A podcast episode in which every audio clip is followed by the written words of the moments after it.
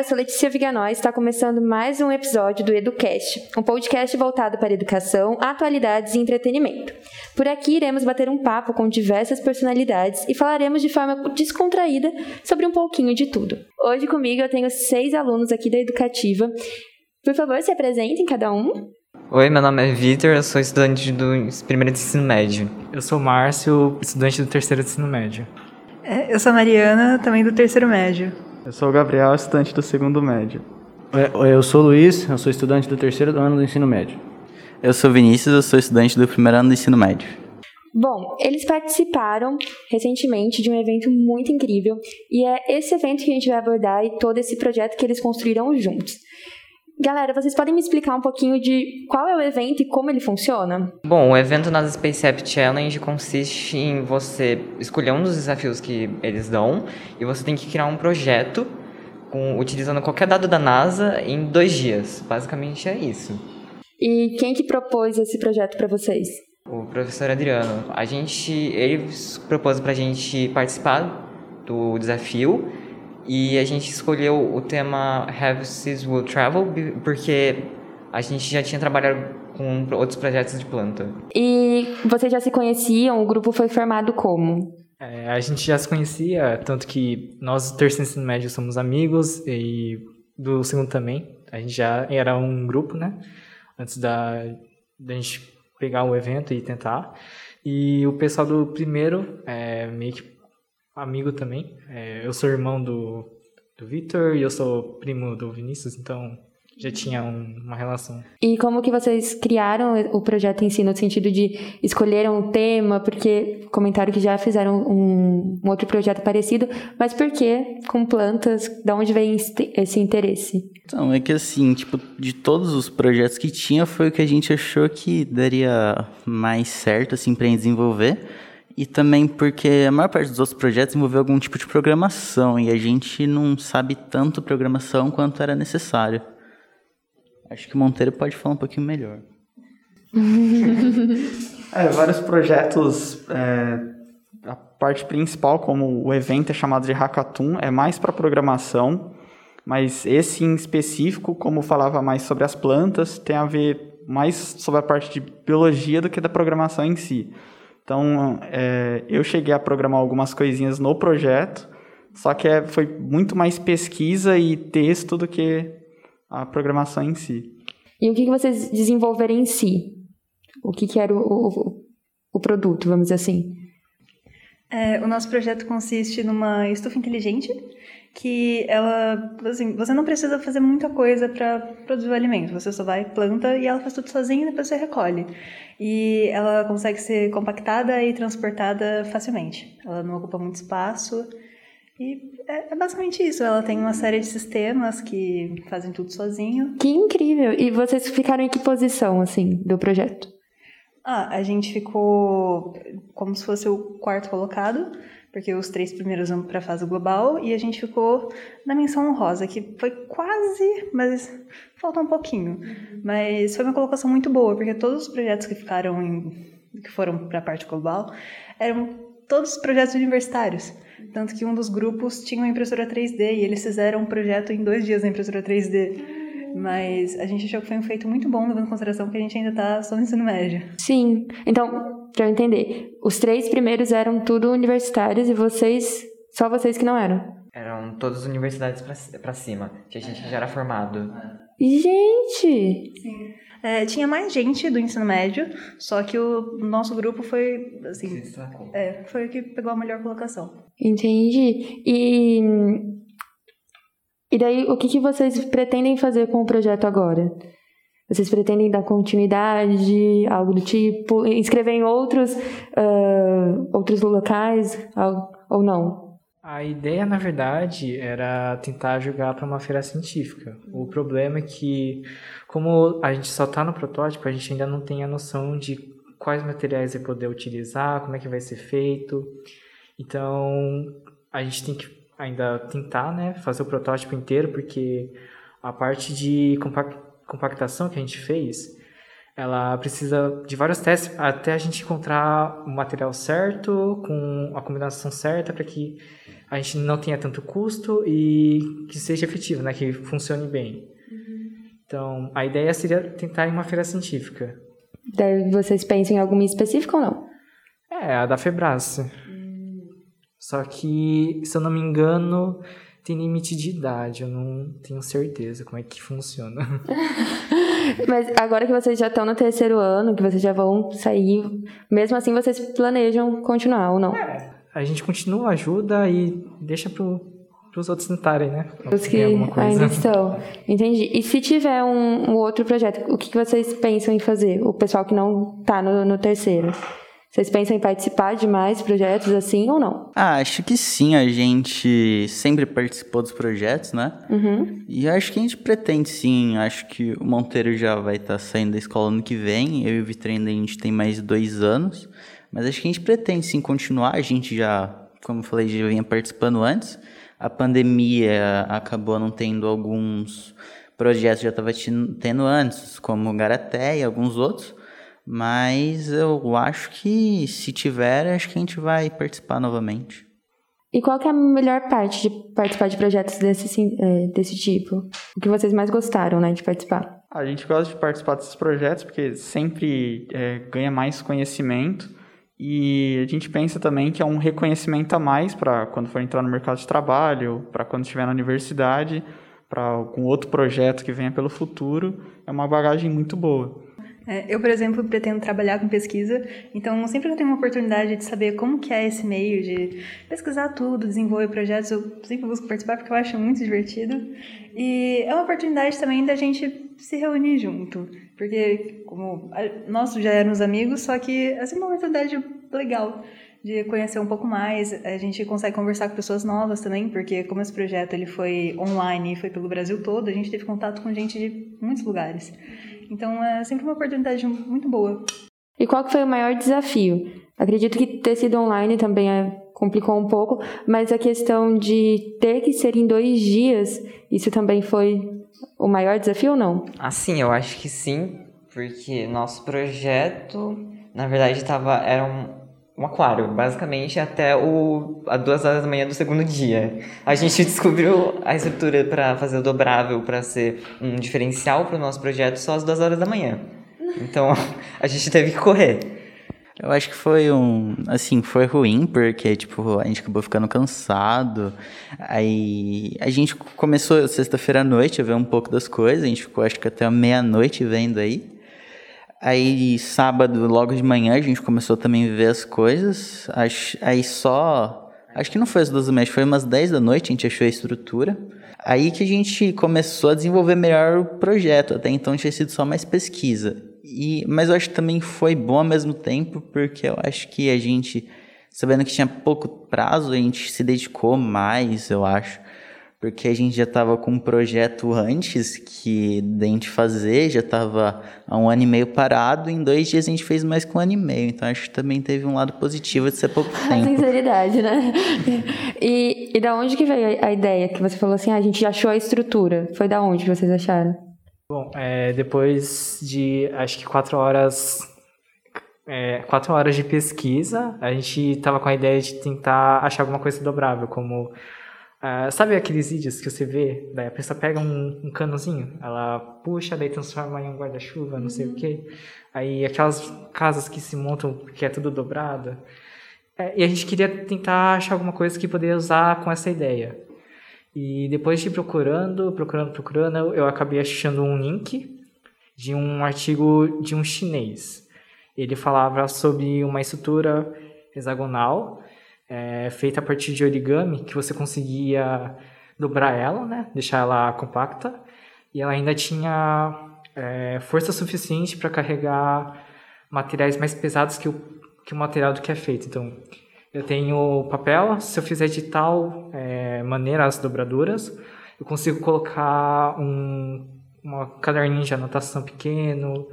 E depois, lendo mais um pouco sobre o artigo, no final ele mostrava um protótipo usando metal e mola. Aí você tinha a mesma coisa, era dobrável, era re- retrátil, né? E ela podia aguentar até mais de 30 quilos. Então a gente aproveitou essa ideia e jogou na, na estufa. Que legal, gente. E, e, tipo assim, é, ela é que tamanho? É, é um negocinho, é um negocinho? Bom, como é, o nosso problema era espaço, né? Que é muito caro, você, ter, você tem que pensar em um... Uh, estar numa nave, então o mínimo de espaço possível é o ideal, né? Que vai ocupar.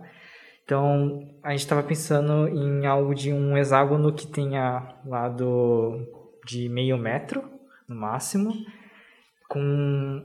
É, levando em conta que a estrutura vai estar em pé, né? Que ela não vai estar retrátil, vai ter meio metro de altura também.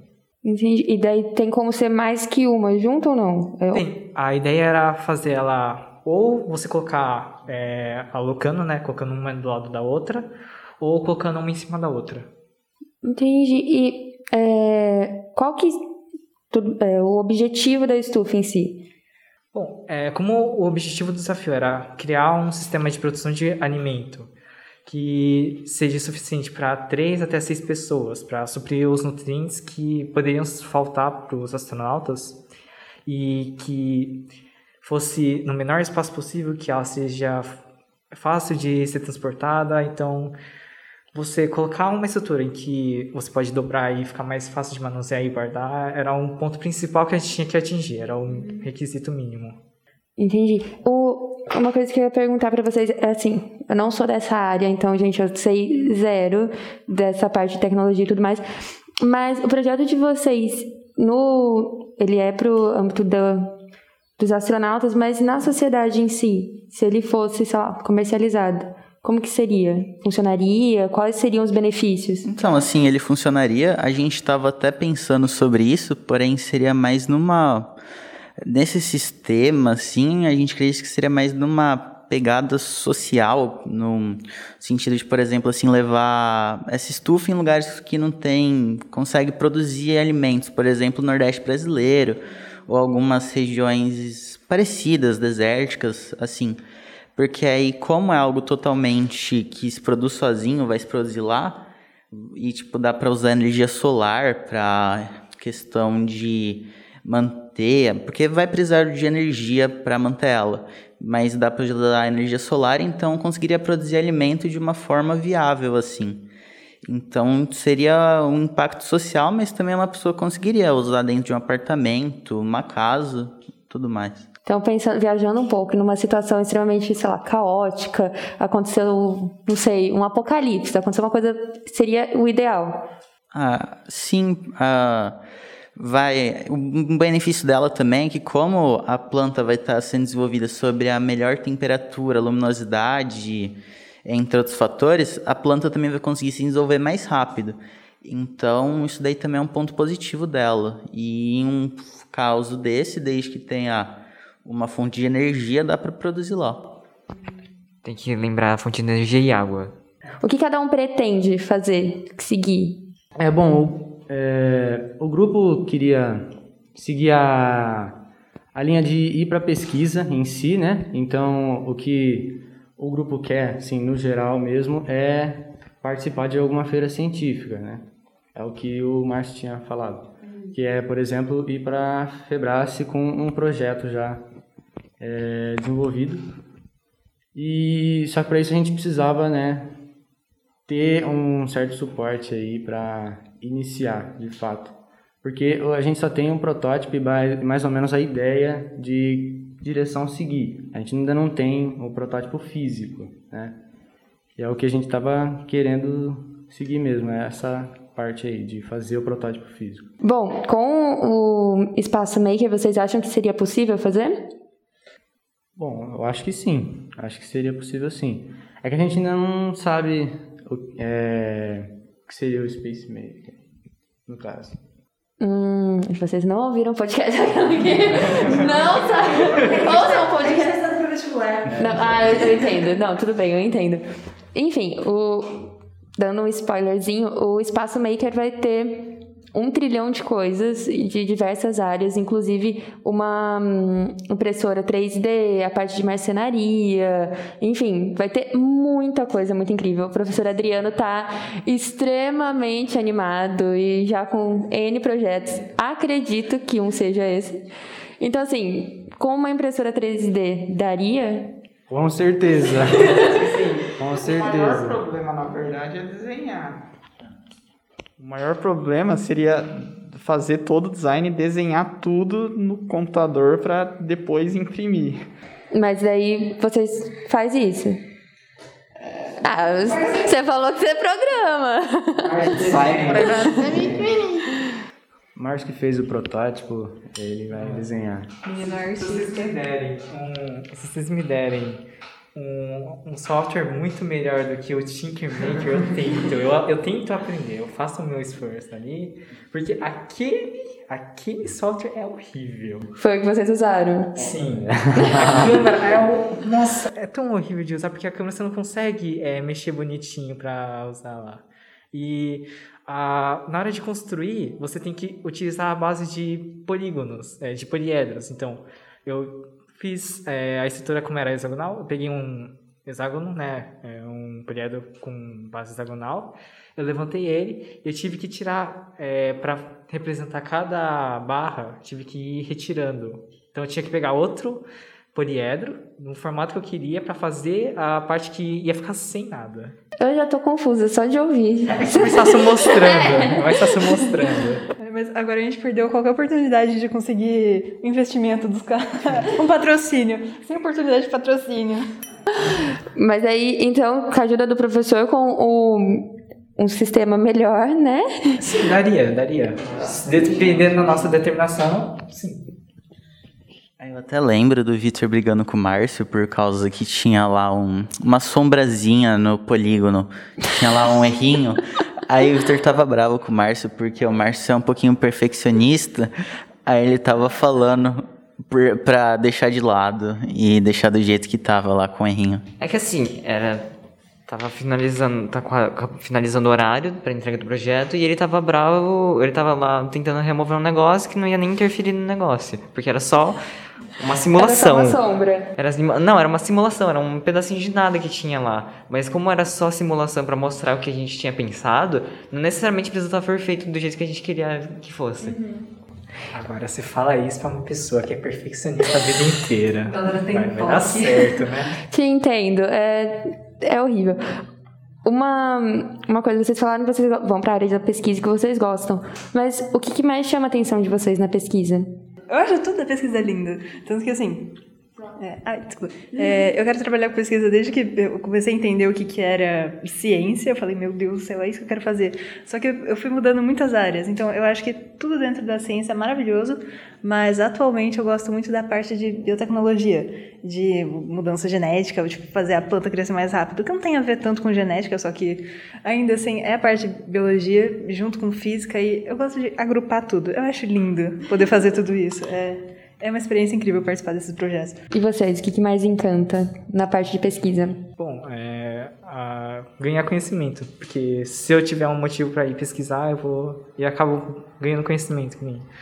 É, só consegui descobrir a parte relacionada a origami com uma engenharia com esse projeto, que senão eu não ia saber. Você não quer descobrir, Eu não né? queria descobrir. Então, o que eu acho mais legal é eu poder ir pesquisar e ganhar conhecimento. Eu Acho que uma das partes mais legais é você. Todos a gente já participou de alguns projetos, em todos surgiu, tipo, a partir de uma ideia, ah, vamos, cons- vamos fazer isso daqui. Porém, no meio do caminho, você vai mudando muito o que você quer fazer. Você começa com uma coisa, só que você acaba com algo totalmente diferente, como se fosse um telefone sem fio. E você, aí você vai vendo, ah, é melhor esse tipo de planta, é melhor fazer isso daqui, é melhor usar isso. E isso daqui é muito legal, porque você vê como que as coisas vão mudando, você vai vendo o que, que é melhor, e sem contar da parte você ver depois como que ficou, como que é legal o que ficou, e também que todos os projetos que a gente sempre teve relacionados sempre tinha algum lado de ajudar, de, de ajudar o ser humano de alguma forma. É, vocês estão no período de vestibular, né? A maioria de vocês. Vocês, com esses projetos, com toda essa pesquisa, vocês acham que ah, auxilia na hora do vestibular? Como conteúdo hum, extra, vamos dizer assim? Por exemplo, o origami. Você vai conseguir, talvez, você acha que consegue usar em algum momento? Ah, aí depende muito. Se cair uma questão na parte de geometria falando sobre origami, talvez. Muito Mas, específica. que nem a questão da planta, a gente teve que pegar primeiro o básico, então a gente pesquisou sobre literalmente a botânica inteira, para entender, para depois pensar nas hipóteses que poderiam causar em microgravidade. Então, que nem a questão, como é que a planta cresce?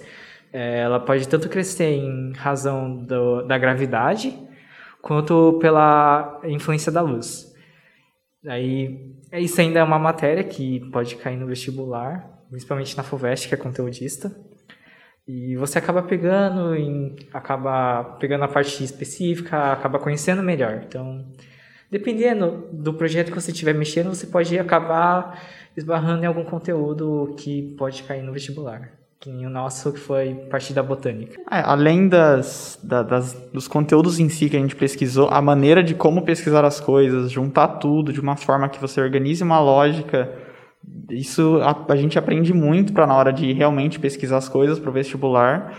E ter essa lógica assim na cabeça é muito bom na hora de fazer os exercícios para gerar um caminho certo para a resolução. Quantos projetos, Olimpíadas, cada um participou, mais ou menos? Inúmeros? Não sei. Assim, pra lembrar de número eu não lembro não, mas foi bastante. Porque a gente tem o incentivo do professor Adriano, né? Ele sempre incentiva a participar das Olimpíadas, assim. Ele sempre fala, "Não, vai que vai no que, o que acontece, o que será que vai dar? Qual- É pela experiência. Todos já participaram de pelo menos mais de, sei lá, 5, 10? Mui- é- é- geralmente, assim, é cinco por ano. Sério? É que a gente participa desse tipo de coisa desde o, pelo menos eu, o Marcinho e o Luiz, desde o sétimo ano. Que tinha algumas Olimpíadas de Matemática, tipo o BMEP. Aí, conforme foi passando os anos, a escola foi aderindo a mais e mais Olimpíadas e a maioria participou de todas, ou quase todas. Então, foram muitas. E vocês ganharam prêmios em algumas? Assim, é que a gente que eu lembro de ter ganhado, bastante gente que participou ganhou foi da MSF, Matemática Sem Fronteiras. Muita gente conseguiu medalha por ser uma prova em grupo, e eu acho que foi interessante porque ela abriu caminho para a Olimpíada Internacional de Matemática para a escola. Na realidade, Vitor, foi todos os, os grupos, ó, se eu não me engano, ganharam. Eu não lembro de todos qual foi a medalha, mas sim, o grupo nosso que foi do oitavo ano, na época, né, 2019, a gente conseguiu ficar com uma prata estadual e uma bronze nacional. Aí a gente foi convidado para ir para a AIMO, que é a Olimpíada Internacional de Matemática da Ásia. E também a gente participou da primeira edição da W, WMGO, se eu, não, se eu não me engano, que era uma Olimpíada de Jogos, assim. Aí. Não foi uma boa experiência? Não. Não, é porque assim, eu fiz, eu medalhei, só que não foi uma, uma coisa legal, porque eles passaram uma prova super ferrada pro nosso nível no Brasil, ela é um pouco ferrada. E a gente ficou, sei lá, quantas horas ficou? Cinco horas na prova? É, foi. Não, e assim. Menos, menos que três, três, duas A horas. gente ou menos. fez duas provas seguidas. Uma foi de manhã, acho que foi duas horas e meia. Uma foi a AIMO. Aí a gente almoçou e depois a gente foi fazer outra prova. Eu não sei falar pelo Vitor, mas eu tava esgotado porque eu fiz a primeira prova me matando. Aí na segunda, aí me aparece um cara com um uniforme de Cambridge na sala. Aí eu já entrei em pânico. Aí me aparece um cara segurando o envelope de prova com o uniforme de Cambridge e com um crachazinho. Aí eu já entrei em pânico, falei, não vou conseguir nem fazer uma questão. E foi a realidade. É que eles esqueceram o detalhe principal, porque eles foram fazer essa prova em Taiwan. Então eles estavam lá, eles não estavam aqui. Então era gente do mundo inteiro. A prova era toda em inglês também. Então, tinha, tinha parte chinês, mas chinês, né? Mandarim é meio difícil, né? Aí eu já entrei em pânico, mas eu ainda consegui ganhar uma medalha de honra, não sei como. Acho que é porque o pessoal foi pior do que eu. É, hum, nessa aí, eu lembro que eu tava, tava eu, Vinícius e a Rafaela, uma outra menina, né? E ela simplesmente falou, virou pra gente e falou, não, vamos fazer, vai ser legal. Ela virou e falou, "Mas, é, tá certo que ela não posso tirar o mérito dela, porque ela pegou bronze comigo também. E aí, eu não sei por que, a gente conseguiu medalha bronze, mas é, foi uma coisa totalmente diferente de uma Olimpíada de Matemática. Mas a experiência em si foi ótima. Não diria que foi ótimo. Medalhou. Mas é porque assim, eu tava. Literalmente, na hora da prova, eu tava só reclamando. Ah, e você conseguiu medalhar reclamando com uma experiência horrível. Entendi. Entendi. Faria de novo? Participaria de novo? Ah, falta dinheiro.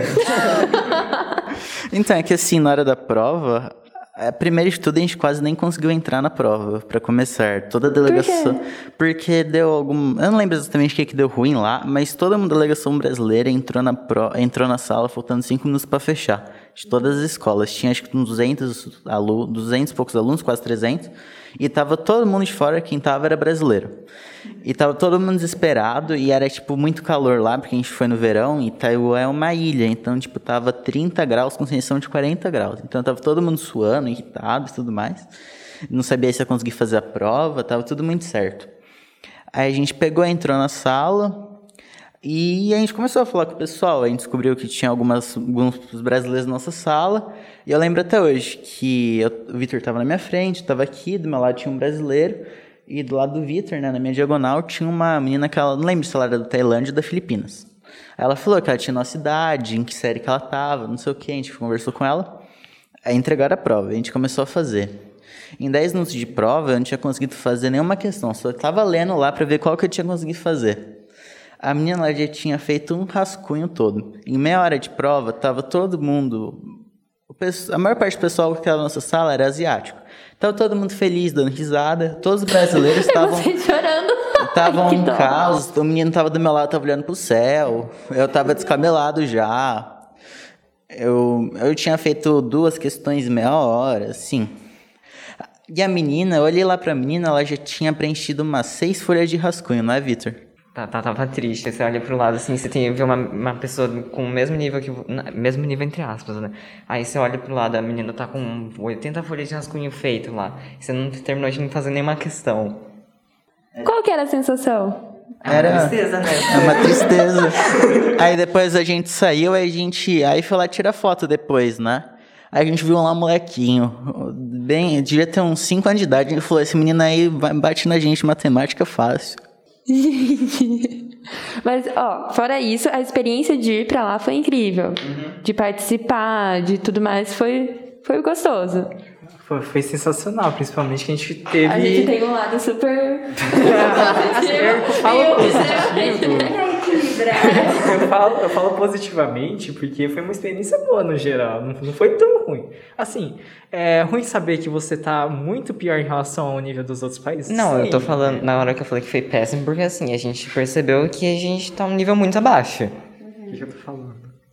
Mas foi, não, eu tô falando que foi horroroso pra mim a experiência, porque a gente. Você chega num negócio, você Não, estuda. é que assim, na, na minha sala tinha um moleque, acho que era, era chinês. Ele, acho que 20 minutos da prova, ou meia hora, ele tinha acabado a prova. É, foi a menina da Tailândia. Ai, que Sim, incrível. em 30 minutos o cara tava lá parado, brincando com a caneta, e tava lá, sorrindo. Na segunda prova, ele também, em 30, 20 minutos ele tinha acabado. Na nossa sala, as únicas pessoas que continuaram fazendo a prova até o final foram os brasileiros. O resto do pessoal em 40 anos tinha terminado tudo e estava dormindo. Gente, que dó. E a gente. É, é, aqui a gente tá falando da experiência da prova, né? Mas aí teve outras experiências. Tipo, teve um terremoto, um tufão. assim, ninguém sentiu terremoto, né? A gente só acordou sabendo que tinha tido um terremoto. Ah, vocês estavam dormindo. Achei que tipo, era É, durante a foi, prova. não, foi do 5 tipo. da manhã. Aí teve um terremoto lá, ninguém acordou, só, só Aí depois a gente foi tomar café e todo mundo tá falando, tá, teve um terremoto e ninguém sabia de nada. E a família de vocês com o terremoto? E Ah, que- que- sabia, ninguém sabia. Não, mas vocês não avisaram depois? Tipo, ó, rolou um terremoto? Ou A vai gente avisou rolar? quando a gente chegou. Ah, a gente avisou quando a gente chegou. E também a gente, quando a gente chegou lá no dia seguinte, a gente já soube que ia ter um tufão.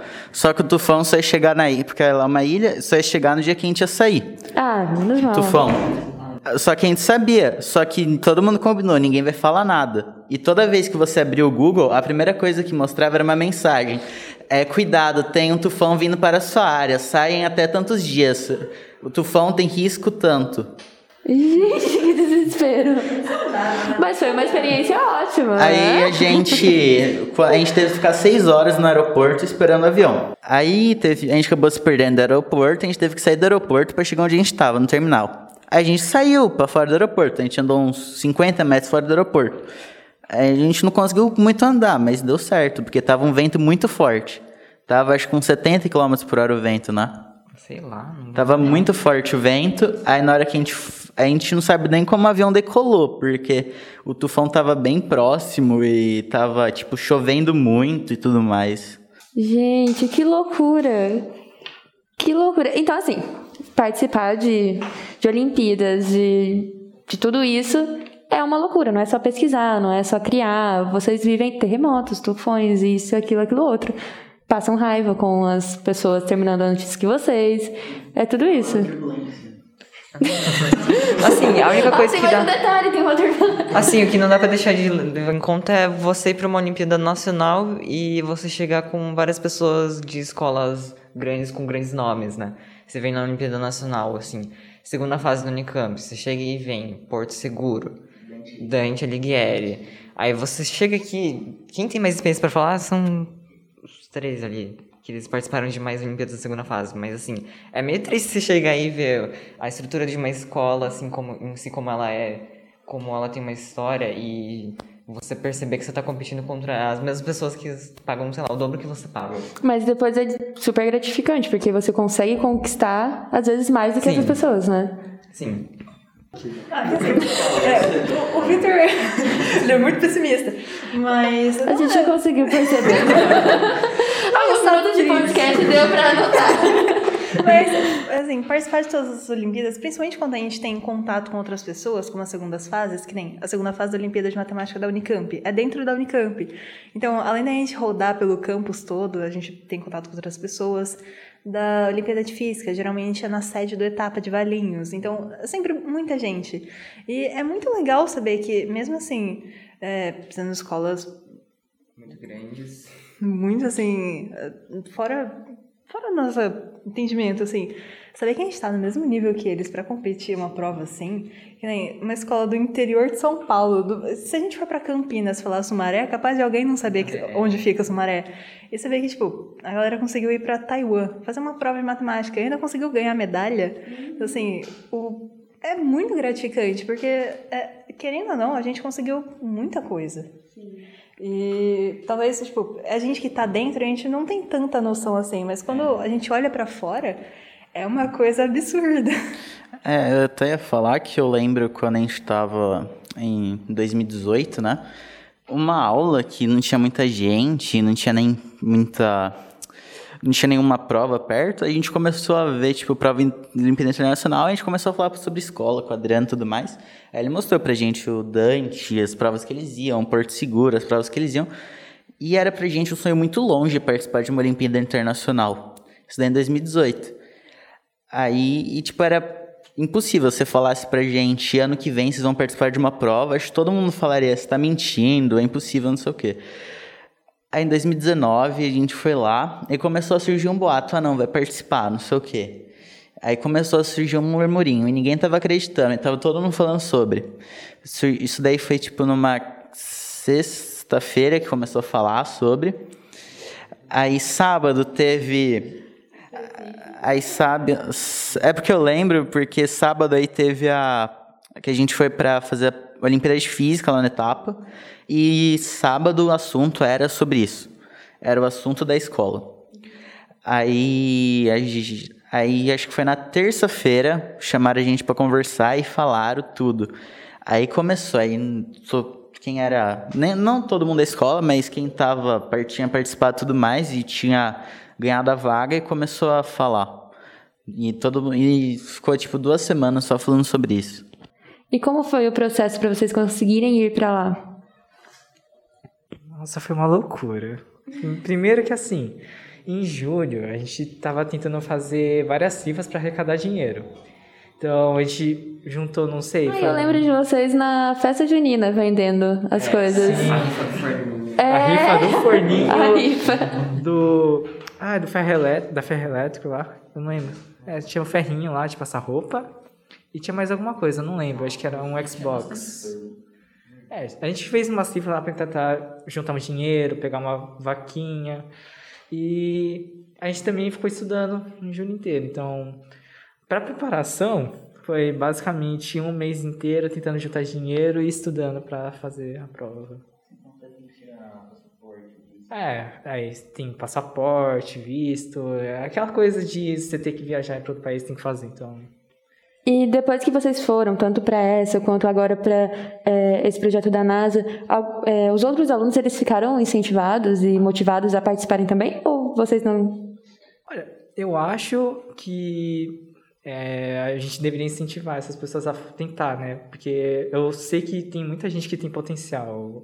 Quando a gente tinha aula à tarde, né, sexta-feira à tarde, é, é, a gente tinha um grupinho lá do pessoal do sétimo, oitavo ano, que nós, é, são, são umas crianças tão incríveis, você vê é, tentando resolver o exercício e você tenta seguir o raciocínio, é incrível. Eu acho que eles têm potencial de chegar até algo maior que a gente, se receberem influência e é, tiverem a dedicação de tentar. Então, eu acho que deveria servir como um motivo, né? Ou algo para tentar mais. E como vocês acham que vocês podem trazer esse incentivo para eles? Eu acho que é, seguir a mesma lógica que é, o pessoal de antes fez com a gente. Então, era ficar à tarde, é, ir ajudando, né, resolver junto exercícios e do, de uma hora para outra falando assim, ah, tem isso daqui, ó, olha como é que é legal, você quer tentar fazer, algo do tipo. E a partir desse pequeno incentivo que a gente recebia, a gente acabou indo para algo grande como esse. Então, acho que se começar desde cedo e cutucando, acho que uma hora chega e faz algo grande.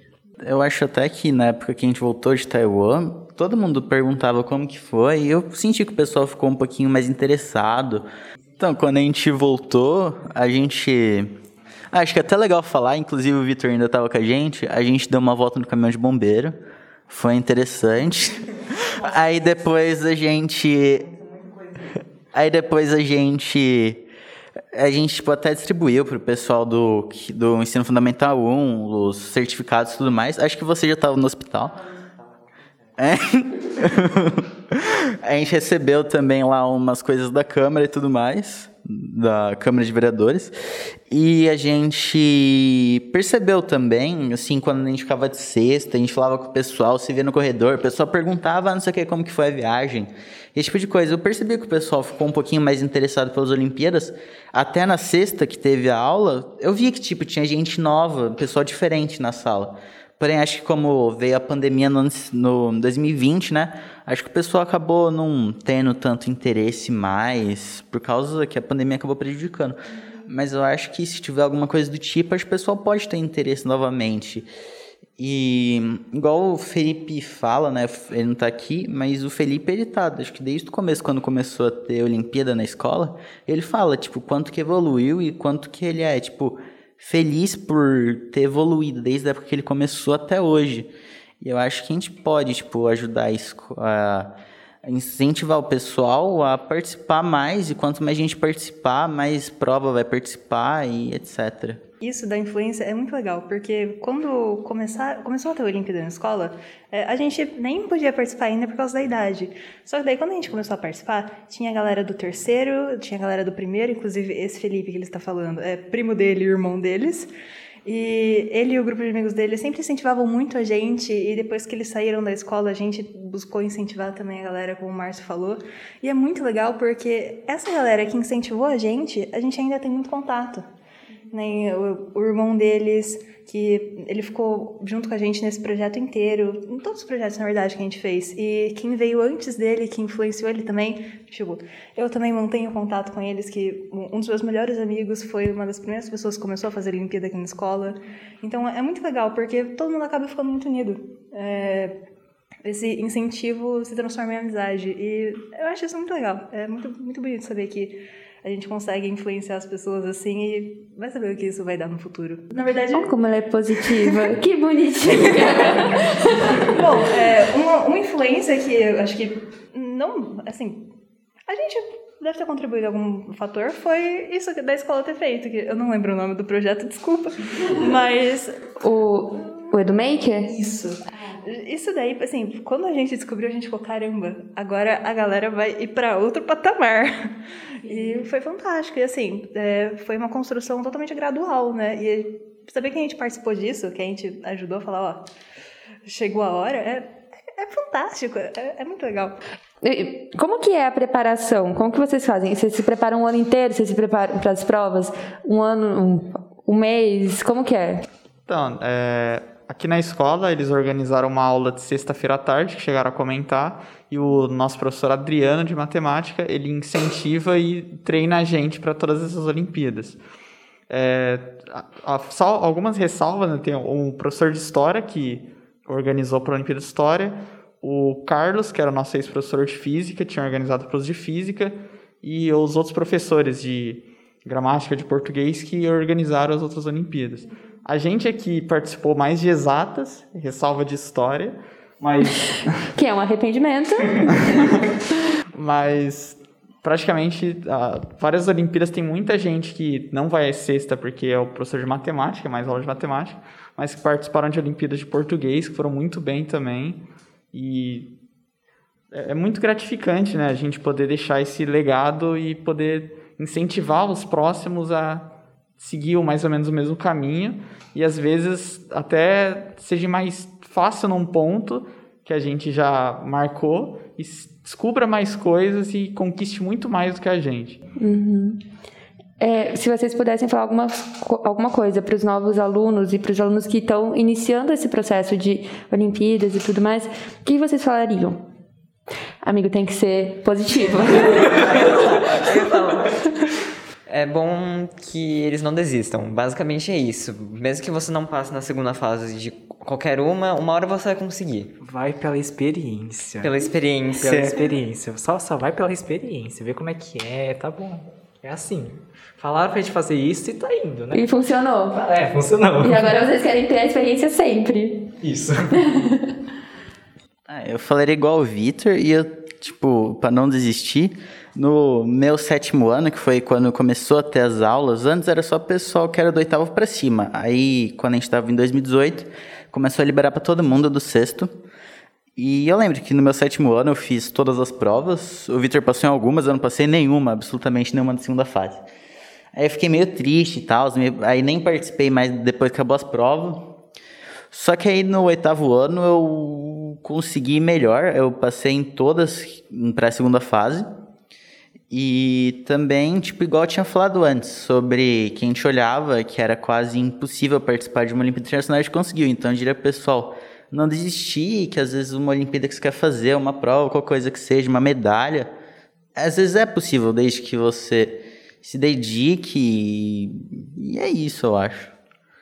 Acho que uma dica que eu tenho é, assim, mesmo que você pense assim, tipo, ah, é, não, não curto muito essa área, não gosto muito de biologia, não gosto muito de história, vai.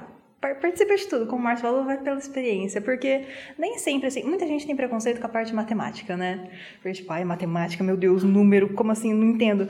Mas vai, porque não é só matemática. Por exemplo, na Olimpíada que a gente participou, que foi esse negócio do projeto da NASA, não era só matemática, envolvia muita questão de biologia, muita questão de programação, inglês, porque o trabalho todo que a gente fez, ele foi escrito em inglês, e, assim, tinha que escrever aquele texto bonitinho, sabe? E assim, os macacos de fazer conta para escrever texto, assim, então é bom ter uma pessoa de cada área, porque vai agregando conhecimento e é, pega experiência, então assim, participa de tudo mesmo que assim você não tenha certeza do que você gosta, você pode descobrir que você gosta de coisas novas. Então, é sempre uma experiência boa. Nunca vai ser algo totalmente negativo. Menos a Olimpíada de História, aparentemente. não deixa de participar de nada. Não, assim, algumas coisinhas pode até deixar, mas participa do máximo que você conseguir. Porque é sempre uma oportunidade muito boa, em todos os âmbitos. É, vale a pena, sempre vale a pena. E às vezes a Olimpíada de História vai ser uma boa se você gosta de história. E se você. não desista da história. Enche o saco do Weber pra participar de algumas Olimpíadas aí, porque existe a Olimpíada de Química, para quem gosta de Química, tem de Geografia, uma vez que teve e foi online, se não me engano. Tem também tem de, de poema, não tem? Tem de poema. Tem, tem, tem de muitas poema. Olimpíadas. E muitas delas, se for do âmbito nacional, você pode, se você ganhar medalha, você pode jogar para uma vaga na Unicamp, na FUVEST. Então, é, é uma experiência mais e você pode até ganhar uma vaga, se você conseguir. Então é isso aí. Muito obrigada, meninos. E para você que está ouvindo, Fica aí a dica de fazer as Olimpíadas e quem sabe você não faz a primeira só pela experiência, depois você se apaixona, você quer uh, descobre um outro universo e, e novas habilidades, não é mesmo? Então, ficamos por aqui com mais um episódio do EduCast. Até a próxima. Tchau!